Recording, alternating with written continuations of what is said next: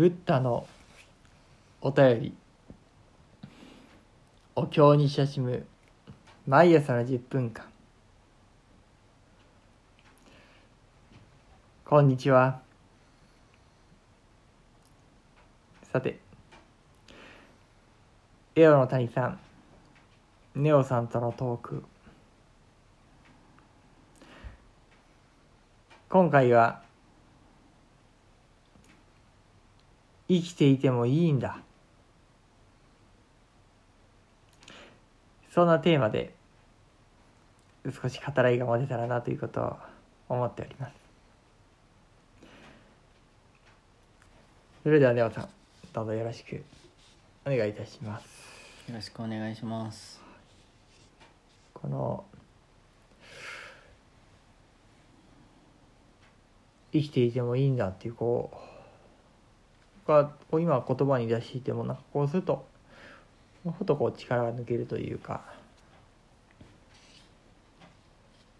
何とも言えない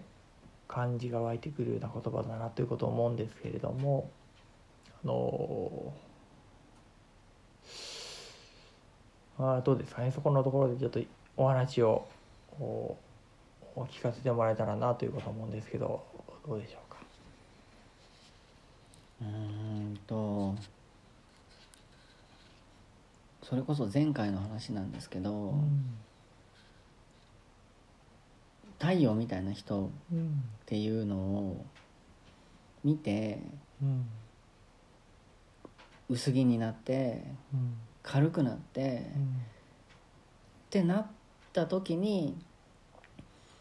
ああなんか生きていていいんだっていうふうにすごく思ったんですよね僕。うん。あの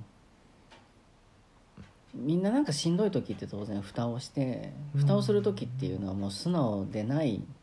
のがうん世間一般の常識だみたいな思ってる時に自分で頑張って蓋をするんですけどうん。蓋をしてる時っていうのは本当に生きにくいしうん。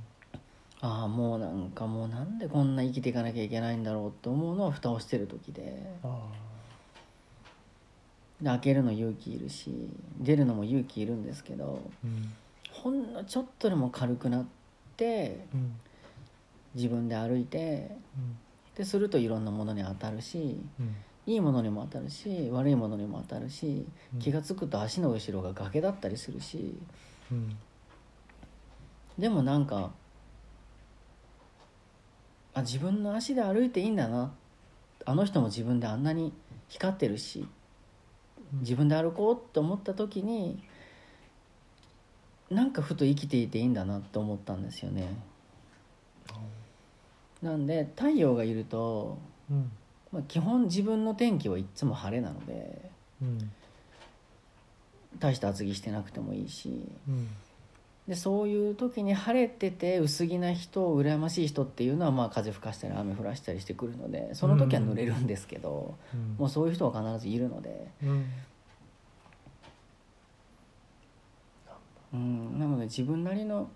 なんかうんその人なりのいろんな太陽があるのでですね。うんうん。でもまあその太陽に照らされるのも素直さとうん。いろいろ下ろすとか脱ぐとか捨てるっていうのは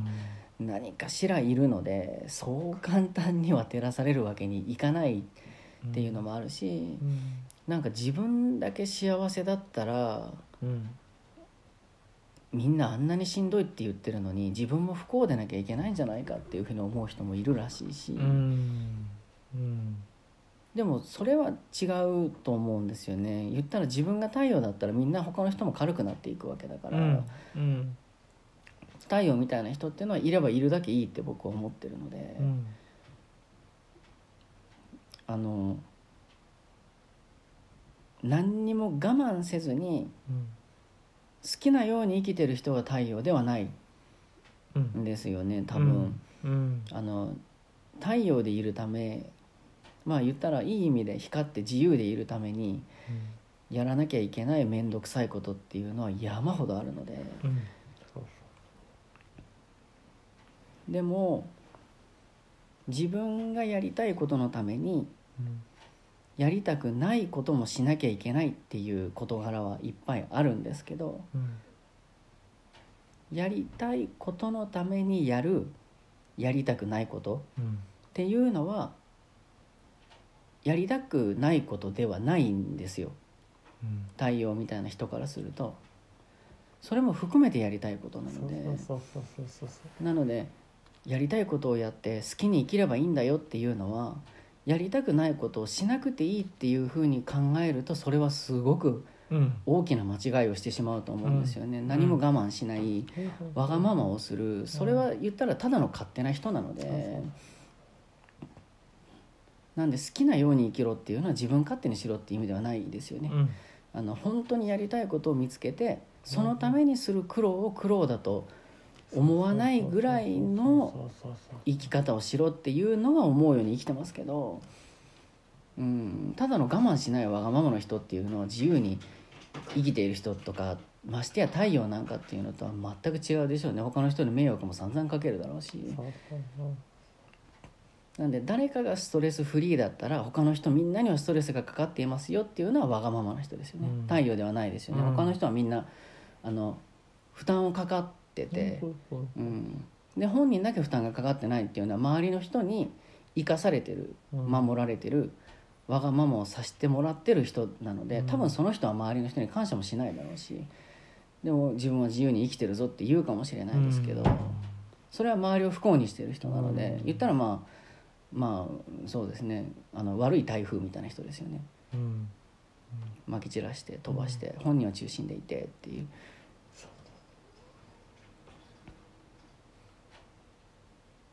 うんそんな感じですかね。思うのはやっぱりうん。いい意味でうん。太陽みたいだと、うん。まあ、自分が照らせる範囲ぐらいの人たちはみんな明るくなりますよねきっと。うん。でも照らせるのは自分の手が届く範囲ぐらいまでなので。なので手が届かないところまで必死に照らそうとするものでもないと思うし、うん。変なところに手を伸ばしたらバランス崩すのでそうそうそうそうなんですよ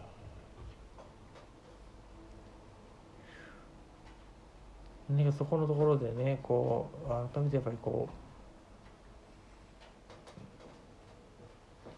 生きていていいんだなっていうこう言葉というかもう感じというかなんかそういうこう、こう心の底から満たされた感じというか周りから大きなものから包まれていくような満たされた感じと言ったらいいのか。わからないけれども。なんかそういう感覚って。うん、その人にとって満たされてるっていうことですからね、うん多分あの僕がん。あの今の生活をしてて本当にこの生活が羨ましいって思う人なんてそうそういないと思いますけど。うん。でも僕はいいのでうんだから誰かに羨ましがられる生活をしようっていうんではない。うんですよね、うんその人の太陽ってそれぞれなので、うん。いろんなのがあるので、うん、一般的に言われる幸せっていうのが全部の人に幸せっていうものではないので。うん。そうですね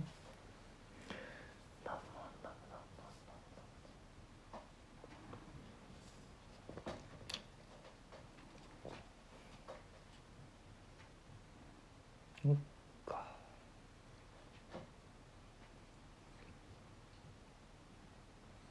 でも多分満たされてる人ってどんなにお金があってもなくてもあんまり精神状態変わらないと思うんですよね。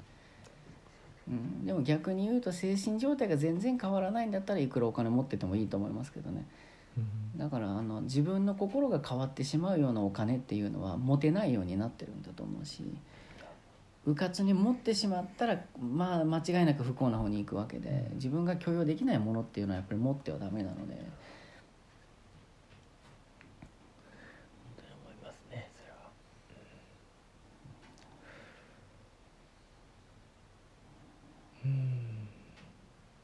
なんかねこう僕自身の話になりますけどこうやっぱり今僕の場合はそれが仏教っていうになったけれどもこうなんかねこうやっぱり今回このテーマを選んだのは僕自身がこう本当にこう生きていてよかったというふうにこう思える道というかそんな生き方を今もこう模索しながらこう探求しているというか探しているんだなという感じがしていてなんかそれはこう言葉を変えるとこう生まれてきた意味と出会うというかなんかそんな感じな気がするんですよ。なんか本当にこう、えーえー僕の場合だったらまあ広島の秋高田市の緑町ここですねここに今生まれて、まあ、お寺にまた生まれましたけれども、まあ、そこでいろんなご縁があって育ってきてえでこうあ本当にこれでよかったんだなっていうふうにこう自分自身が本当にこうそこを受け入れると受け入れると違うかな。味わえると言ったらいいのか。そんな生き方、まあ、生まれた所詮と言ってもいいけれどもなんかそんな大きなものにこう出会えるような生き方を探しているんです。なんかそんな中でこうもうちょっとねこうネオさんとやっぱりこうやって縁あって対談する中で改めてこうネオさんの生き方を通してもそうだけれどもなんて言うんだろうね。言葉にはまだちょっとできてない感じですね。言葉が出てきてはないけど。